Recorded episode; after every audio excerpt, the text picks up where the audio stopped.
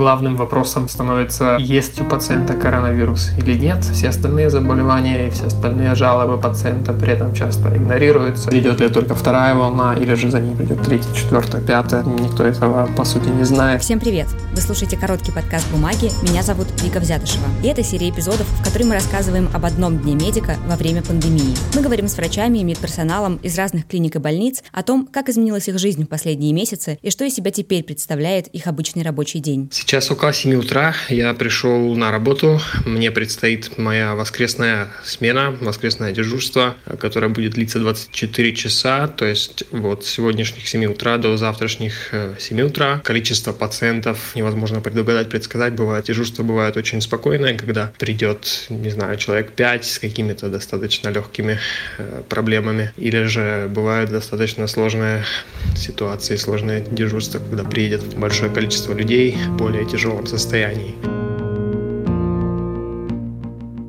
Герой сегодняшнего подкаста – врач, который работает не в России. Андрей – это его не настоящее имя, мы изменили его по просьбе героя, давно живет в Чехии. Сейчас он получает PhD в Праге и работает на полставке врачом-инфекционистом. Когда мы записывали этот выпуск, 28 мая, в Чехии было чуть больше 9 тысяч заболевших новой коронавирусной инфекцией, а погибли от нее 317 человек. На этот момент пик эпидемии в стране уже прошел. По крайней мере, в мае там стали постепенно открывать магазины, парикмахерские, кафе и рестораны. Власти отменили обязательное ношение масок в публичных местах, местах и даже открыли границы с некоторыми государствами. Пик эпидемии в Чехии пришелся на март. В день, когда в стране появились первые заболевшие, Андрей как раз работал на отделении. И именно его больница, по сути, стала главным чешским центром для лечения больных с ковид. Началось все это здесь 1 марта, когда подтвердились первые четыре случая инфекции у туристов, вернувшихся с горнолыжных курортов Северной Италии. Этот день я достаточно хорошо помню, потому что я тогда дежурил. А, наша клиника имеет специальное отделение, предназначенное для изоляции пациентов с подозрением на так называемое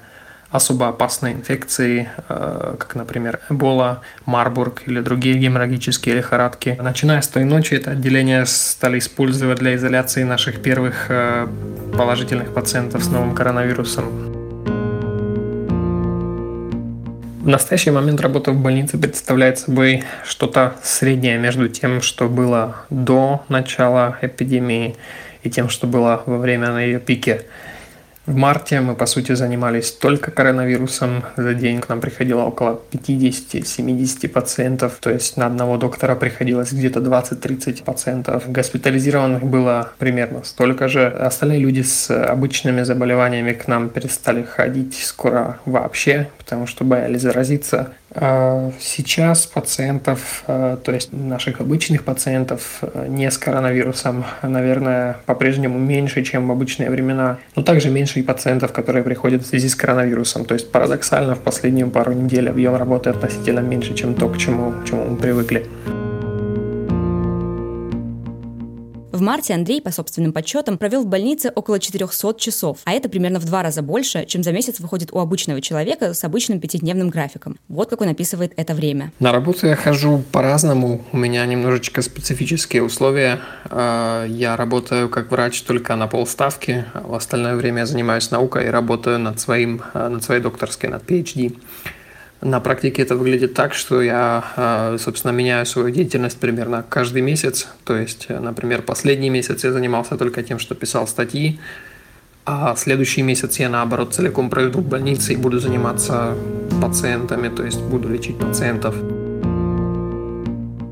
За ночь нам приходилось раз, наверное, по 20-30 снимать и снова надевать все защитные, все защитные средства, то есть комбинезоны, перчатки, респираторы, пластиковые очки. К тому же, когда э, вы одеты полностью э, в тайвек и все остальные средства защиты, уровень физического дискомфорта порой просто непереносимый. Через секунд 20, наверное, у вас уже начинает стекать пот по спине, потому что невероятно жарко в этом э, полиэтиленовом костюме. А еще через 5 секунд начинают запотевать охранные пластиковые очки. Э, начинаешь видеть мир, наверное, так, как его видят люди с астигматизмом, то есть видимость очень сниженная. Все эти вещи вроде щитов, масок, очки, очки э, и так далее, то ли, то ли давят как-то неудобно, то ли постоянно куда-нибудь съезжают на бок. В общем, э, в таком состоянии во всей этой одежде хочется проводить как можно меньше времени.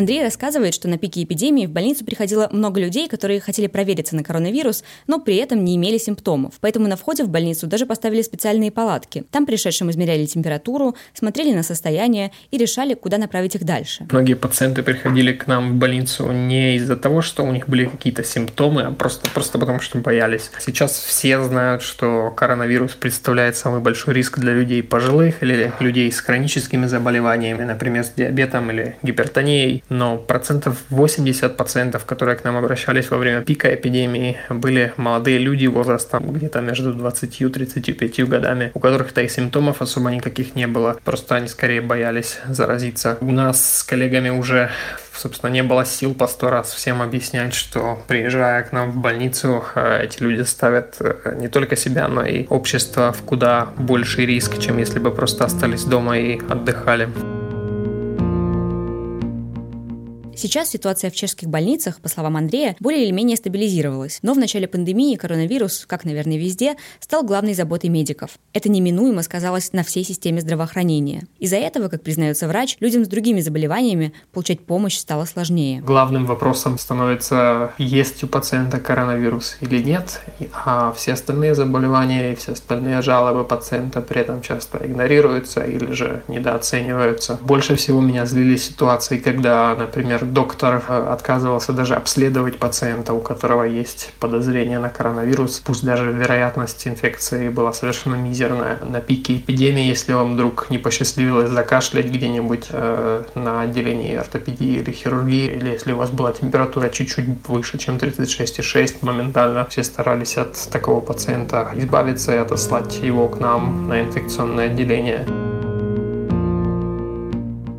В больнице, где работает Андрей, проводят исследования как течение коронавирусной инфекции, так и методов борьбы с ней. Хотя, как подчеркивает врач, пока что препарата, который бы эффективно помогал всем больным, нет. А еще Андрей вместе с коллегами помогает разобраться другим медикам в последних данных о коронавирусе. Поскольку большинство новых работ выходит на английском, то они остаются недоступны для тех врачей, которые этим языком не владеют. Вместе с моим научным руководителем мы также занимаемся тем, что записываем вебинары для широкой аудитории врачей разных направлений. Недавно вышла наша большая обширная обзорная статья, посвященная всему, что нам известно о новом коронавирусе. Проблема сейчас в том, что все самые новые исследования, данные э, публикуются в основном в авторитетных американских медицинских журналах, и прежде всего на английском языке. Соответственно, многие представители старшего поколения по-английски особо не говорят, и э, для них э, практически нет никакой возможности отслеживать все новинки и новую информацию, посвященную коронавирусу, и, соответственно, возникает определенная жажда, жажда информации. Мы им стараемся с этим помочь такой формой, что пишем, пишем свои статьи на чешском языке, или же записываем вебинары, пишем блоги, или же прямо отвечаем на звонки и имейлы Smiley.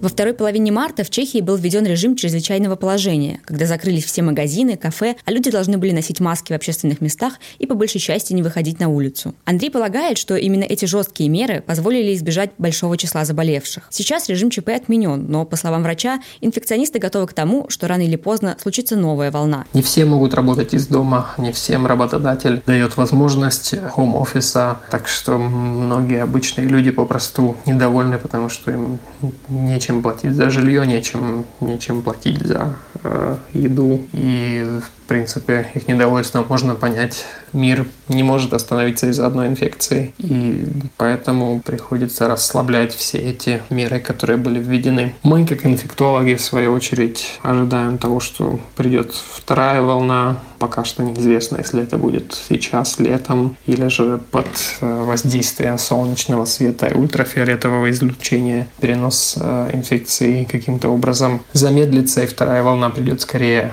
осенью, придет ли только вторая волна, или же за ней придет третья, четвертая, пятая, никто этого по сути не знает. На этом все. Подписывайтесь на короткий подкаст «Бумаги» на удобных вам платформах, чтобы не пропустить следующие выпуски. А еще вы можете оставить нам отзыв, оценку и рассказать о подкасте своим друзьям. Мы будем очень этому рады. До встречи!